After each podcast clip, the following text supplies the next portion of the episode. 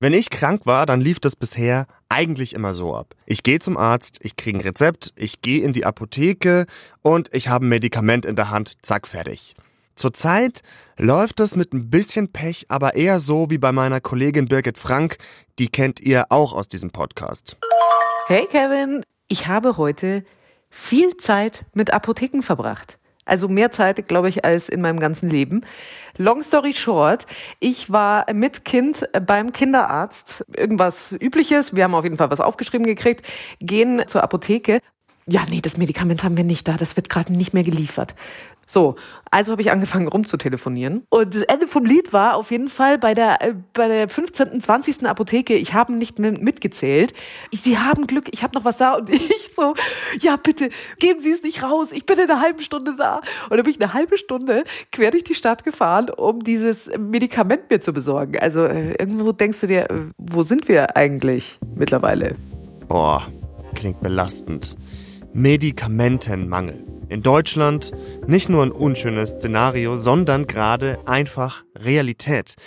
Es geht um viele unterschiedliche Medikamente, die Massenware, Fiebersäfte für Kinder oder Antibiotika, oft einfach nicht auf Lager, aber auch spezielle Medikamente, für Chemotherapien zum Beispiel, oder Medikamente, auf die Menschen mit Immunfehlern angewiesen sind, gibt es nicht. Und dann ist das sogar lebensgefährlich. Ich finde das unfassbar. Ich habe mich aber auch noch nie mit dem Medikamentenbestand in Deutschland beschäftigt. Und je mehr wir aber recherchiert haben, desto mehr haben wir gemerkt, der Fehler schlummert oft im System. Aber es gibt auch Lösungen. Und die schauen wir uns heute an. Wie können wir die Medikamentenknappheit in Deutschland bekämpfen? Ihr hört dreimal besser mit mir, Kevin Ebert. Schön, dass ihr dabei seid. Also ich war noch nie in so einer Situation wie Birgit, dass eine Apotheke kein Medikament für mich hatte. Und sie war ja nicht mal auf der Suche nach einem speziellen Medikament, das super teuer ist, sondern die brauchte Massenware, ja, sogenannte Generika. Und wieso gibt es jetzt gerade bei denen so eine akute Knappheit? Ich erkläre es euch kurz. Krankenkassen in Deutschland schließen Verträge mit den Herstellern ab um besser planen zu können. Und Sie müssen dabei den Vertrag mit dem günstigsten Anbieter abschließen. Ganz konkret, eine Krankenkasse macht eine Ausschreibung, zu welchen Bedingungen sie ein bestimmtes Medikament braucht. Hersteller bewerben sich auf die Ausschreibung und der billigste bekommt den Zuschlag. Im Augenblick ist es halt so, dass der, der den niedrigsten Preis ja, anbietet, den Zuschlag bekommt. Also der, der am wenigsten bereit ist, eben für ein Produkt in Rechnung zu stellen, der bekommt von den Krankenkassen den Zuschlag. Das ist nachvollziehbar aus Sicht der Krankenkassen, führt aber eben dazu, dass wir andere Hersteller, die häufig auch nur geringfügig teurer sind, eben völlig rausnehmen aus einem Vertrag. Das bedeutet, dass der Hersteller logischerweise das Produkt auch in vielen Fällen gar nicht mehr fertigt. Das ist Hubertus Kranz, der Geschäftsführer des Bundesverbands der Arzneimittelhersteller. Mal ein Beispiel. Paracetamol als Saft. Das Medikament stellt mittlerweile nur noch ein nennenswerter Produzent her. Vor zwölf Jahren waren es mal elf verschiedene Produzenten. Und genau dieses Medikament wird jetzt knapp, weil der eine Produzent, der hat Lieferprobleme. Und die Lösung? Naja, also ehrlich gesagt, das ist ein politisches Problem. Hubertus Kranz vom Verband der Arzneimittelhersteller sagt, Regelwerk anpassen. Wenn man die Möglichkeit schaffen würde, nicht nur auf den allerniedrigsten Preis zu achten, sondern eben möglicherweise drei Anbietern, ja, die jetzt auch vergleichbare, vielleicht nicht identisch, aber vergleichbare Angebote einreichen, dass man mit denen einen Vertrag schließt, würde eben dann zu der Situation führen, dass man nicht nur von einem abhängig ist, sondern drei parallel laufende Möglichkeiten hat. Und äh, wenn es dann eben zum Beispiel zum Ausfall eines kommt, ist man eben nicht mehr völlig äh, in dieser Situation, die wir jetzt mitunter haben, dass eben äh, gar keine Lieferung mehr möglich ist dann für eine bestimmte Krankenkasse so dass man eben letztendlich die Abhängigkeiten verringert. Ja, und vor dem Hintergrund meinen wir, dass das ein sinnvoller Weg wäre, der auch gar nicht sehr teuer wäre, aber ja, er wäre möglicherweise etwas teurer als das System jetzt. Ja, okay, also es ist keine große Überraschung, dass Hubertus Kranz für eine Lockerung der Gesetzgebung wirbt. Immerhin vertritt der die Interessen der Unternehmen. Aber nicht nur die Lobby findet, das ist eine gute Idee. Laut eigenen Angaben will auch das Bundesgesundheitsministerium die gesetzlichen Regelungen überarbeiten. Die Eckpunkte sollen laut Gesundheitsminister Lauterbach sogar noch vor Weihnachten feststehen. Das wird knapp. Wir haben beim Ministerium nachgefragt, was der Stand ist, und die Antwort, man würde aktuell noch intensivst daran arbeiten. Schauen wir mal aufs große Ganze. Woher kommen unsere Medikamente eigentlich? Die Progenerika-Wirkstoffstudie zeigt deutlich, nicht mehr aus Europa. Über 60 Prozent der weltweiten Wirkstoffzulassungen liegen in Asien. Und auch mehr als die Hälfte der Hersteller sitzen dort. In Europa werden immer weniger Medikamente hergestellt. Kurz gesagt, wir sind abhängig. Und die Medikamente, die wir hier brauchen, die haben lange Lieferketten nach China oder Indien. Lange Lieferketten sind immer anfälliger. Gerade bei Medikamenten ist das kritisch. Was wäre also, wenn wir Medikamente wieder vermehrt in Deutschland oder Europa herstellen? Oder ist das jetzt eine völlig naive Frage? Das ist keine naive Frage. Sagt Professor Dr. Wolf-Dieter Ludwig. Der ist gerade ein sehr gefragter Gesprächspartner, weil er Vorsitzender der Arzneimittelkommission der deutschen Ärzteschaft ist. Einer der Experten also. Und deswegen haben wir ihn quasi in letzter Minute, bevor wir diesen Podcast aufgezeichnet haben, am Telefon erwischt. Man sollte sich zumindest überlegen, ob man bei wirklich absolut für die Versorgung essentiellen Arzneimitteln die Produktion verstärkt wieder zurückholt nach Europa. Ich denke, das müssen wir auch für Patienten, die da in der Regel ja von schweren Erkrankungen betroffen sind, das müssen wir in deren Interesse auch tun. Wolf-Dieter Ludwig hält es zwar für eine sehr gute Idee, zumindest bestimmte Medikamente wieder stärker in Deutschland herzustellen, sagt aber auch, es gibt einiges zu tun, bis das funktioniert. Da muss man natürlich mit den pharmazeutischen Unternehmern einen fairen Preis finden. Das heißt, man muss gegebenenfalls mehr Geld für diese Medikamente bezahlen, als man es getan hat, als sie aus Asien kamen. Das ist aber nur eine relativ überschaubare Zahl von Medikamenten. Aber trotzdem, dass sich Gesetzgeber und Pharmahersteller nicht so einfach einigen, okay, das wissen wir jetzt auch inzwischen.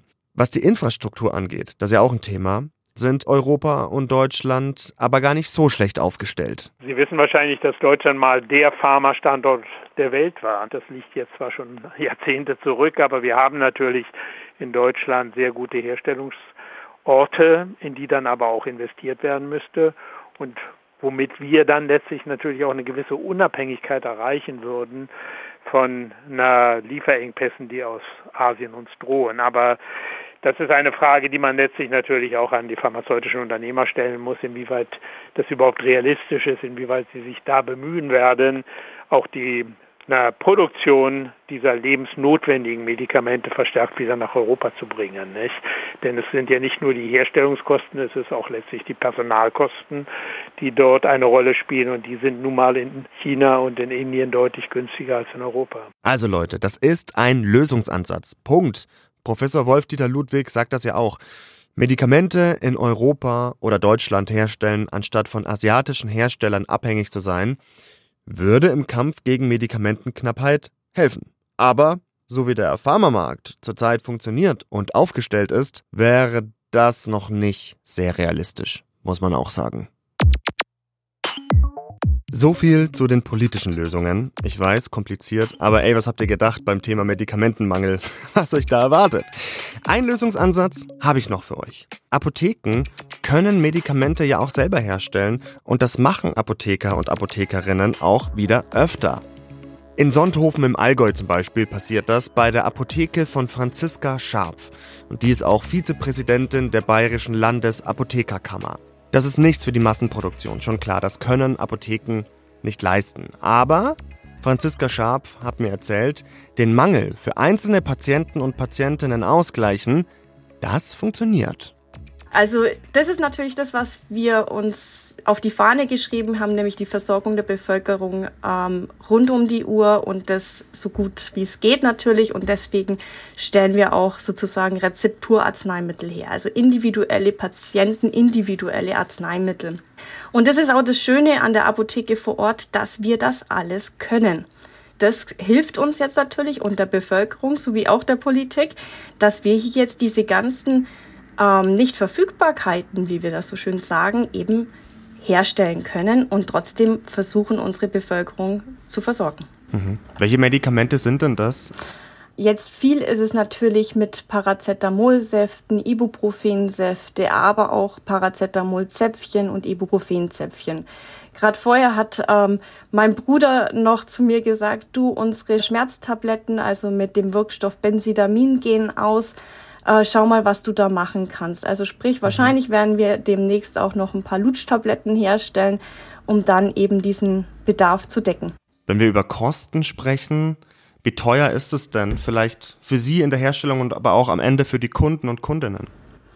Es ist so, dass natürlich diese ähm, Paracetamol-Ibuprofen-Säfte schon hauptsächlich auf Krankenkassenrezept verordnet werden, aber klar, der ein oder andere kauft es so. Hier ist natürlich, eigentlich ist in der Herstellung sehr teuer. Jetzt im Vergleich zu sehen, was natürlich die Industrie in der Massenproduktion macht, können wir ja gar nicht in dieser Masse herstellen. Und es steht natürlich auch ein, ein Fachmitarbeiter da, eine PTA mhm. oder ein Apotheker, der das Ganze oder die das Ganze dann herstellt. Also natürlich ähm, müsste man da ja viel teurer sein, als wir natürlich das Ganze machen. Da kommt natürlich dann wieder unsere ethische Sache und nicht die monetische Sache rein, dass wir mhm. sagen, okay, wir machen es einfach auch billiger. Monetik gesehen müssten wir, sagen wir mal, 25 Euro ähm, ja, verkaufen, aber ethisch gesehen kann ich das irgendwie nicht verantworten, weil für 25 Euro würde mir ein Vater, eine Mutter für das Kind, das gerade Fieber hat, vielleicht den Ibuprofensaft gar nicht kaufen. Also nur damit ich das nochmal verstehe. Eigentlich, damit sich das auch für Sie rechnet und für Ihren Betrieb, müssten Sie die Preise der selbst hergestellten Medikamente höher ansetzen, tun das aber nicht aus eben den ethischen Gründen? So machen es wir aktuell in der. Apotheke, mhm. ähm, weil wir es machen können. Es ist natürlich so, nicht jede Apotheke hat natürlich auch noch eine Substanz da oder hat ähm, das Personal da, um das dann alles mhm. so machen zu können. Und momentan würden wir es rechnerisch, müssten wir es wirklich viel mehr oder viel teurer verkaufen, als wir es momentan tun, ja. Wie häufig kommt es dann vor, dass Sie selber Medikamente anrühren, zusammenmischen? Also ist das jetzt nach wie vor noch ja, ab und zu oder würden Sie sagen, da geht echt jetzt ein substanzieller Teil der Arbeitszeit drauf? Momentan bräuchten wir wirklich oder haben wir zwei pharmazeutisch-technische Assistenten in unserem ähm, Labor oder unserer Rezeptur, die kontinuierlich eben auch ähm, Ibuprofen-Zäpfchen, ähm, Paracetamol-Zäpfchen oder auch Säfte eben herstellen. Neben mhm. unserem normalen Apothekenalltag, wo Cremes, Salben oder Kapseln ja auch noch herzustellen sind. Okay. Medikamentenknappheit. Großes und kompliziertes Problem. Und vielleicht ist das ein bisschen naiv, aber ich hätte irgendwie nicht gedacht, dass das bei uns mal so akut werden kann. Wie wir in diese Situation geraten sind, das kann man ganz gut aufdröseln. Und was wir machen, um da rauszukommen? Naja, vor allem, muss man ehrlich sagen, sind das politische Stellschrauben. Die Lieferketten breiter aufstellen, soll laut Ministerium auch passieren. Oder Apotheken stellen die Medikamente selbst her. Das geht bis zu einem gewissen Grad, aber hilft im Notstand eben auch. Mir persönlich tut's ehrlicherweise ganz gut zu wissen, ja, Medikamentenmangel kann auch in Deutschland auftreten, aber es gibt Lösungsansätze. Nächste Woche gibt es dann keine Folge. Wir machen nämlich eine Weihnachtspause bis Anfang Februar und dann sind wir wieder zurück. Vielen Dank, dass ihr den Podcast gehört habt. Vielen Dank für euer Feedback. Und wenn ihr irgendwas loswerden wollt, vielleicht einen Themenvorschlag oder was zu dieser Folge, dann gerne eine Mail an dreimalbesser.br.de. Und wir würden uns natürlich auch über ein paar Weihnachtssterne freuen als Bewertung. In diesem Sinne wünschen meine Redakteurinnen Veronika Süß, Anna Fabik und ich euch frohe Weihnachten, einen guten Rutsch, kommt gut rein, bis bald, ciao.